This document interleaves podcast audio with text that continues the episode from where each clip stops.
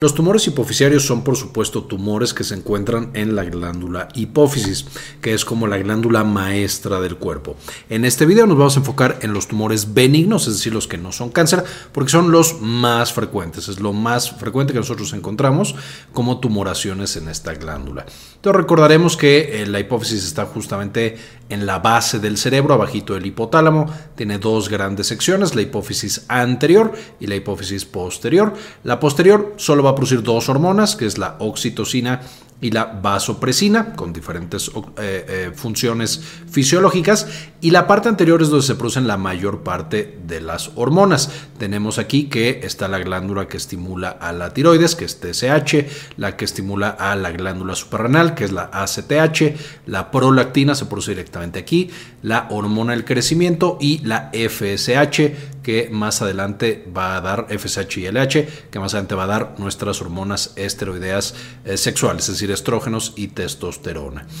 Entonces, cuando nosotros hablamos de un tumor en esta área, tenemos que pensar un poquito, uno, que todas estas funciones se pueden alterar cuando nosotros tenemos alteraciones y tumores hipofisiarios.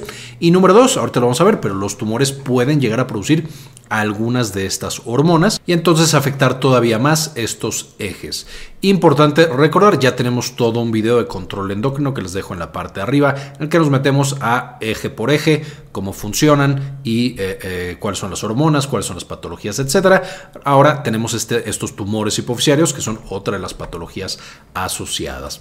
Ahora, recordando brevemente qué causa los tumores, por supuesto nosotros tenemos los tejidos que están conformados por una gran cantidad de células. Cada una de estas bolitas moradas es el núcleo de una célula específica.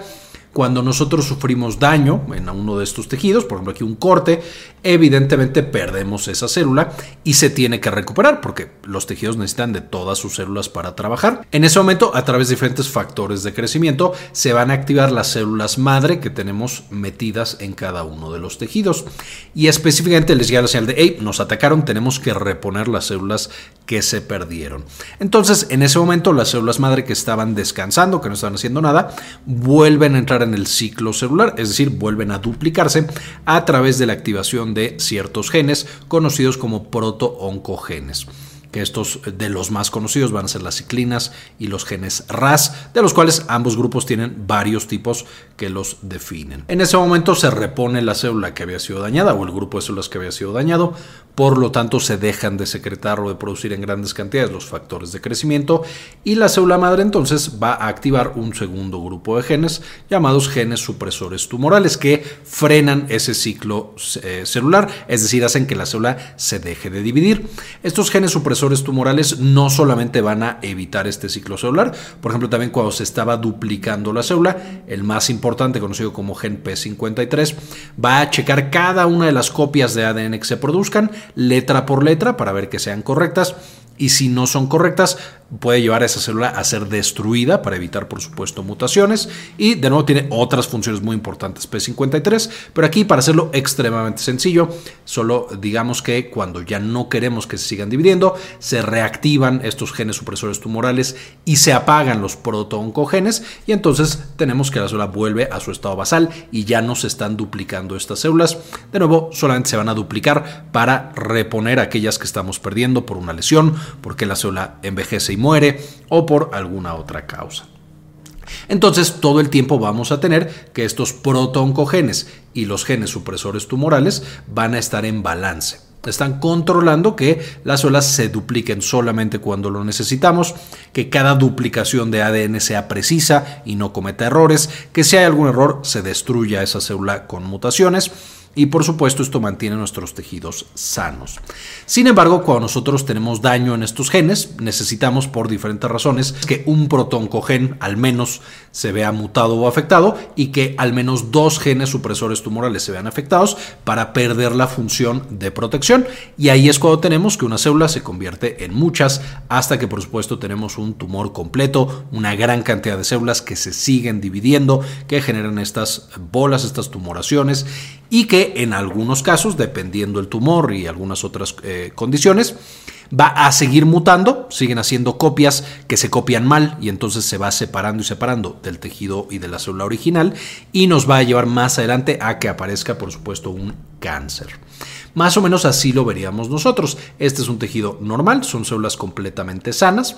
De ahí estas sufren estas tres mutaciones que mencionábamos, dos en genes supresores tumorales y una en una eh, protooncogen que se convierte en ese momento, cuando ya está alterado, en un oncogen. Se empiezan a multiplicar y vamos a tener algunas células que de nuevo tienen más mutaciones y empiezan a separarse de la línea celular original y cambian por supuesto la estructura tisular, la estructura o la arquitectura de ese tejido específico. Conforme van agregando estas mutaciones, vamos a tener que adquieren otras capacidades que las hacen más peligrosas. Vamos a tener, por supuesto, que proliferan todavía más, es decir, se duplican más rápidamente, van a empezar a generar mecanismos de evasión inmunológica, es decir, el sistema inmune tendría que detener a estas células nuevas malignas eh, o, o, mutadas, pero no lo logra porque empiezan a escapar del sistema inmune, empiezan a cambiar todavía más su estructura genética, favoreciendo aún más las mutaciones. Más adelante pueden empezar a generar sus propios vasos sanguíneos, pueden empezar a generar sus propias reservas de energía, células madre específicas para el tumor, entonces vamos progresando a un tejido cada vez más diferente. Al principio tendríamos una displasia muy leve, de ahí se vuelve una displasia moderada a severa, y finalmente vamos a tener que eh, estas células desarrollan una capacidad invasiva, es decir, pueden romper su membrana basal e irse a otros tejidos y en ese momento ya tenemos un cáncer completo. En las primeras fases, esto por supuesto es un proceso que casi siempre dura años, afortunadamente, entonces podemos a través de diferentes estudios detectarlo cuando todavía no es un cáncer, es un tejido mutado, pero todavía no es cáncer, o incluso cuando ya tenemos un cáncer, pero que no ha escapado de la región original. Aquí tenemos, por, poner un ejemplo, el Papa, el Papa Nicolau y la colposcopía, que son de los estudios más importantes para detectar estas formas tempranas y prevenir que aparezca, por ejemplo, ya un cáncer cervicouterino. En estas primeras fases, cuando sí hay alteraciones, cuando sí hay duplicación, por supuesto, de las células sin control o con menos control, tenemos un adenoma. Estos adenomas son tumores benignos, que benigno, por supuesto, solamente quiere decir que no es cáncer. Benigno no significa que no cause enfermedades ni que no sea malo. De hecho, los tumores benignos pueden causar también enfermedades graves y la muerte, pero le llamamos tumor benigno a cualquier tumor que no sea cancerígeno. Y por supuesto, dentro de los adenomas vamos a tener algunos que tienen células prácticamente todas bien diferenciadas y por lo tanto tienen un riesgo bajo de convertirse en cáncer. Y tenemos también adenomas que ya están como en la línea y tienen muchas células bastante mutadas y esto es más probable que se conviertan ya en un cáncer completo. A partir de que estas células tienen esta capacidad invasiva de romper la membrana, ya son adenocarcinomas. Y dentro de los adenocarcinomas podemos tener un carcinoma in situ, que de nuevo es ya todas las células están mutadas y son muy peligrosas, pero no han roto la membrana basal, justo el piso de ese tejido y finalmente un carcinoma invasor cuando ya rompe la membrana basal y entonces sabemos que algunas células ya pasaron a la sangre, a los ganglios linfáticos y potencialmente nos pueden dar metástasis de nuevo en ganglios linfáticos, eh, en un tejido próximo o en un tejido incluso distante como suprarrenales, huesos, pulmón, cerebro, etcétera, etcétera. Eh, por supuesto, estos adenomas son relativamente mm, fáciles de tratar o no son tan tan complejos, ya que tenemos un adenocarcinoma, el pronóstico es mucho peor porque incluso estas células tan, eh, que tienen un potencial tan importante para mutar pueden volverse resistentes a los diferentes tratamientos que nosotros utilicemos. Ahora, ¿cuál es la frecuencia? Volviendo un poquito a los tumores de hipófisis. De todos los tumores en sistema nervioso central, de todos los tumores cerebrales, el 10% van a ser tumores de hipófisis. Ya hemos platicado y tenemos todo un video de tumores de cerebro en general, que también les dejo acá en la parte de arriba, pero hablábamos de los meningiomas, que son de los más frecuentes, eh, de los glioblastomas, que son los más agresivos, etcétera, etcétera. Entonces, el 10% de estos tumores van a ser los tumores de hipófisis. Y el 90% de los tumores de hipófisis van a ser adenomas. Esto por supuesto son buenas noticias porque sabemos que no son cáncer y que son tumores que están más o menos diferenciados, no son tan invasores, no son tan agresivos. Además, los adenomas de hipófisis tienen la característica de que en la gran mayoría de los casos no progresan a cáncer, lo cual también es una muy buena noticia, dando un buen pronóstico para el tratamiento de los adenomas de hipófisis. Ahora, estos adenomas por supuesto, ya lo estábamos platicando, van a tener eh, diferentes mecanismos de daño. Es decir, aunque sean tumores benignos, no significa que no causan enfermedades. Y principalmente nosotros podemos encontrar dos mecanismos de daño importantes. El primero es un daño mecánico, es decir, en el cráneo y en el cerebro no hay mucho espacio, entonces una bola que está creciendo, por supuesto que puede dañar estructuras vecinas, ya sea la propia hipófisis, y el resto de las células que tienen que producir hormonas, o por otro lado, estructuras que sean cercanas, como ahorita lo vamos a ver, nervio óptico eh, y algunas otras estructuras. Por otro lado, estos adenomas pueden estar eh, afectando por la parte mecánica la parte endocrina, es decir, comprimen células que producen otras hormonas, de las que mencionamos en la primera diapositiva, y entonces ya no tenemos, por ejemplo, hormonas tiroideas, de nuevo porque el tumor está apretando esas células y no las deja hacer su función de manera normal o número dos, el adenoma puede ser de células, es decir, un tumor, un sobrecrecimiento de células que producen esa hormona y entonces tenemos una secreción muy alta de esa hormona tiroidea, por ejemplo. Entonces, una vez más, puede haber una alteración endocrina, ya sea que nuestra hipófisis produce muy poquita de la hormona que necesitamos o demasiada hormona de las que necesitamos. Entonces, tenemos por lo menos tres variedades de tumores en hipófisis un tumor que es grandote y que no produce hormonas, un tumor grandote que sí produce hormonas y un tumor chiquito que no produce hormonas y un tumor chiquito que sí produce hormonas. Entonces, estas eh, combinaciones, eh, basándonos en estos tres puntos, el tamaño y la producción hormonal, nos va a dar las diferentes combinaciones y hace que cada paciente sea único en su presentación de los tumores hipofisiarios. Veamos entonces primero el daño mecánico. Evidentemente, este es nuestro cerebro, acá tendríamos nuestra hipófisis y de las estructuras que están más cerquita de la hipófisis está el nervio óptico. Entonces, este nervio óptico puede ser alterado y si de repente tenemos un crecimiento por un tumor hipofisiario, ahora nuestro nervio óptico se apachurra y entonces tenemos que ya no pasa la información visual de una manera adecuada. Vamos a tener alteraciones visuales.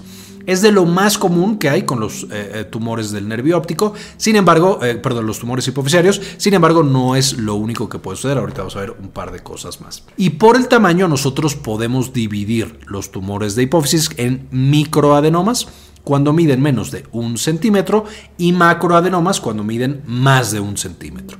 Y el tamaño, por supuesto, lo principal que nos va a dar es el riesgo de que se comprometa la parte visual. Por supuesto, un tumor más grande nos da usualmente un compromiso visual mucho más probable y mucho más importante. Y también nos va a dar, por supuesto, eh, que es más probable algunas de las otras alteraciones. Evidentemente, ya quedamos el cráneo, eh, que es esta parte de hueso, no se mueve, entonces un tumor grande nos puede llevar a un dolor de cabeza constante y sordo que no se quita para nada y conforme pasan los días y las semanas va haciéndose peor porque el tumor por supuesto sigue creciendo. Eh, también nos va a dar más síntomas visuales como diplopia, tosis y defectos visuales bitemporales que ahorita vamos a ver qué es eso. Esencialmente a lo que me refiero es los ojos eh, los tenemos un poco caídos, los ojos los tenemos... Eh, no están yendo a donde nosotros queremos y especialmente algunas partes del ojo no van a ver como quisiéramos que vieran. Es decir, paciente tiene ceguera, pero solamente de algunas partes de su ojo. También el tamaño del tumor va a determinar un poco los tratamientos ideales. Un tumor más grande, pues es más probable que necesite cirugía para tratarse. Un tumor muy pequeñito, tal vez solo con medicamento podría manejarse, o radioterapia, o una combinación ahí de diferentes tratamientos. Entonces, por eso también es importante entender el tamaño que tiene ese tumor hipofisiario. Ahora, además del daño mecánico, por supuesto, también podemos tener el daño endocrino. Y primero veamos cuando no se producen las hormonas adecuadas en la hipófisis. Aquí es, el tumor está ahí, no produce ninguna hormona y hace que las demás células que tendrían que producir hormonas no las produzcan en la, eh, en la concentración adecuada. Aquí lo más grave es el panhipopituitarismo, que es el tumor es tan grande que comprime toda la glándula y ya no produzco ninguna otra célula, eh, perdón, ninguna otra hormona de las que necesitaría producir. Es decir, una deficiencia completa de las hormonas de la hipófisis. Ahora, además de una deficiencia completa, puedo tener que el tumor no sea tan grande, no esté comprometiendo todas las estructuras de la hipófisis y entonces que sea muy seleccionada la hormona que no se está produciendo. Puedo tener deficiencia de gonadotropinas, las hormonas eh, que van a favorecer la producción de hormonas sexuales y me llevan a disfunción sexual eh, en personas más jóvenes, ausencia de pubertad, nunca entran a la pubertad porque no están produciendo eh, las hormonas necesarias deficiencia de hormona. Del crecimiento, de nuevo en adultos principalmente hipoglucemia y enfermedad cardiovascular y en gente más joven estatura baja porque no lograron crecer porque no se produjo esta hormona, deficiencia de tirotropina y me lleva a un hipotiroidismo, que es secundario, por supuesto, a una enfermedad de la hipófisis, en este caso por un tumor, y deficiencia de corticotropina, que me lleva a una insuficiencia adrenal, también conocida como síndrome de Addison, pero que va a ser no por daño en la glándula suprarrenal, sino por supuesto por daño por un tumor en la glándula hipófisis que controla a todas las demás glándulas. Por otro lado, tenemos el caso opuesto. Ahora mi tumor sí produce hormona y produce demasiado de alguna hormona. E importante mencionar que, aunque estamos mencionando que este tumor produce una hormona, hay muchos tumores hipofisiarios que de hecho pueden producir varias hormonas al mismo tiempo. Y usualmente eh, es por eso que tenemos que estudiar la mayoría de los ejes hormonales cuando encontramos estos tumores hipofisiarios, porque a lo mejor es muy evidente que mi paciente tiene un prolactinoma, es decir, un tumor o un adenoma que produce prolactina, un adenoma lactótropo, pero tal vez puede estar también produciendo hormonas tiroideas, pero mm, eh, en una concentración mucho más bajita.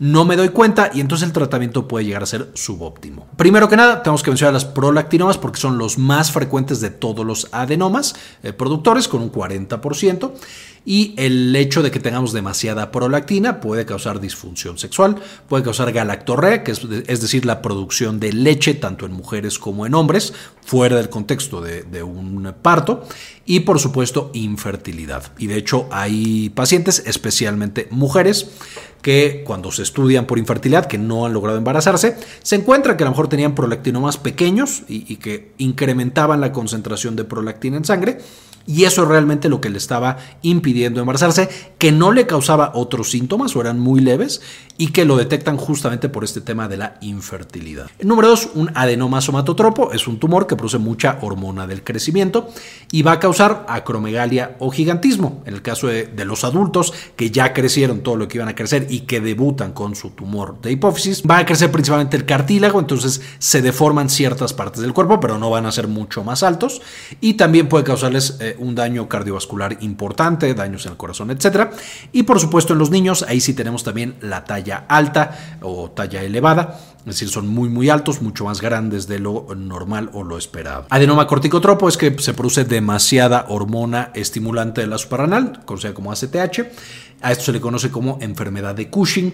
Eh, eh, hay que diferenciar del síndrome de Cushing, en el cual el tumor que produce eh, estas hormonas esteroideas está en la suprarrenal, entonces enfermedades cuando está enfermo la hipófisis y síndrome de Cushing es cuando está enferma la glándula suprarrenal o tomamos esteroides exógenos en medicamento. El adenoma corticotropo también puede causar hipertensión por un exceso de aldosterona y puede causar hiperandrogenismo. Esto por supuesto es por las tres capas que tiene nuestra glándula suprarrenal, que también ya hemos visto en un video específico de fisiología de la glándula suprarrenal y pronto tendremos un video de tumores suprarrenales, aquí les dejo el enlace, eh, y puede llevar a este hiperandrogenismo, porque cada eh, capa o, cada parte de nuestra glándula produce hormonas diferentes y la ACTH que producen estos tumores va a estimular a las tres. Finalmente, como comentario, el andrógeno que se produce en la suprarrenal es la DHEA o dihidroepiandrostenediona. Finalmente, el adenoma tirotropo, por supuesto, va a producir hormona estimulante de la tiroides o TSH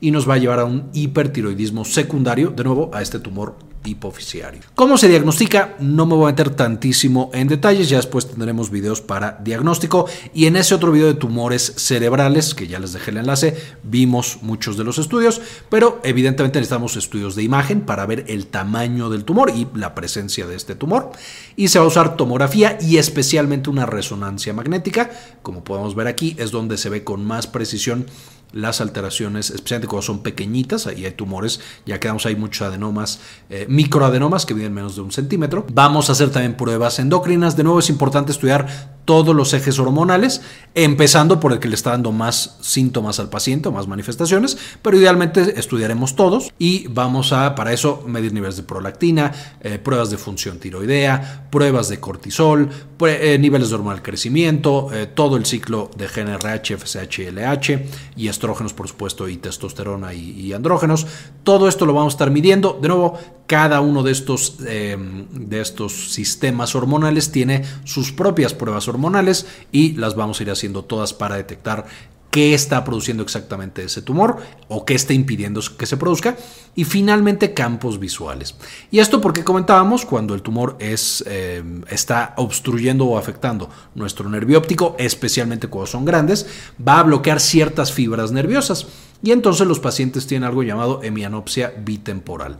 Básicamente lo que significa es que la persona en la parte de afuera de su ojo de ambos ojos, es decir, la parte que está más pegada a las orejas, a eso se le conoce como la zona temporal, eh, no lo va a lograr ver. Literal, la mitad de su campo visual está oscurecido o no se ve nada por el tumor que no está dejando que pasen estas fibras visuales. Una vez más, a esto lo conocemos como hemianopsia bitemporal. Finalmente, ¿cuál es el tratamiento? De nuevo, depende del tamaño del tumor, si está comprometiendo ejes hormonales o no, eh, qué es lo que está sintiendo el paciente, etc. Pero en términos generales, cirugía, que es una cirugía transesfenoidal, es decir, se va a introducir todo el equipo a través de la nariz, pensando que la hipófisis está justamente atrás de la nariz y de los ojos, entonces por ahí se pueden sacar tumores pequeños que sean fáciles de acceder y demás. Así se hace en la mayoría de las cirugías en la actualidad, aunque hay algunas cirugías que se hacen frontales, es decir, literal, se tiene que abrir la parte de adelante eh, de, pues básicamente el cráneo eh, a través del hueso frontal para llegar a esa hipófisis. Es más complicado, puede generarse más daño, entonces, aunque de nuevo en algunos casos es necesaria esta otra vía de entrada, la mayoría se hacen transesfenoidales. Número dos, el control endocrino, que esto es esencialmente si al paciente le falta una hormona, se la damos, si al paciente le sobra una hormona, se la quitamos eh, y tratamos de controlarlo. Y de manera importante, hay algunos tumores que solamente con el control endocrino pueden disminuir su tamaño y su actividad, principalmente eh, prolactinomas, ah, dándole agonistas de dopamina, o también algunos otros tumores con agonistas de somatostatina, que son dos sustancias que inhiben la secreción de hormonas. En algunas ocasiones los pacientes están bastante bien sin la cirugía, solo con el control médico. Y finalmente la radioterapia, que es, ¿sabes qué? No te voy a abrir, eh, voy a hacer que pase cierta cantidad de radiación hasta donde está el tumor y de esa manera, entre comillas, lo vamos a quemar. Entonces, de nuevo, estas son tres opciones de las más utilizadas y cada paciente necesitará una combinación diferente de estas. Habrá pacientes que solo requieran control endocrino, habrá otros que solo requieran cirugía, habrá otros que requieran cirugía y radioterapia o control endocrino y radioterapia, etcétera, etcétera. Cada eh, paciente debe ser valorado para ver cuál es lo ideal para ellos. Y esencialmente esta es la información de tumores hipofisiarios. Les dejo por supuesto las referencias para que puedan estudiar un poquito más de este tema tan importante. Y antes de irme, por supuesto, le dedico este video a algunos de los miembros que apoyan al canal con una donación mensual, permitiéndonos hacer este tipo de investigaciones. Este video se lo dedico a Rafael, Aldo Novelo, David Sosa Mesa, Dr. Fermín Valenzuela, Alejandro Pardo, Yami Pascasio, Boni Arab, Luis Fernando Zacarías, Rodrigo Álvarez, Sandy Oliva, Javier Mejía, Alicia Pereira, Doctor Mineralín, Enrique Segarra, Jorge C. María Eugenia, Iván del Castillo, Catherine Guerra, Julio César, Karen de la Garza, Hermelín Yared González, Doctora Susana Vidal, Héctor Lagos, Doctora Milis, Jorge Luis Tobar, Guadalupe Guardiola, Mike Angelo, Alicia Sánchez, Carlos Luis, Cindy Baña Bobadilla, Arbizu Ibáñez, Mariana Aldana, Juliana Enciso y Joy Bebé. Muchas gracias por todo el apoyo que nos dan. Eh, por supuesto, aparte tienen la ventaja de ver estos videos antes, sin comerciales y por supuesto saber que nos están apoyando a generar este contenido de manera gratuita para todos los demás. Una vez más, muchas gracias. Con esto ahora sí terminamos y como siempre, ayúdenos a cambiar el mundo. Compartan la información.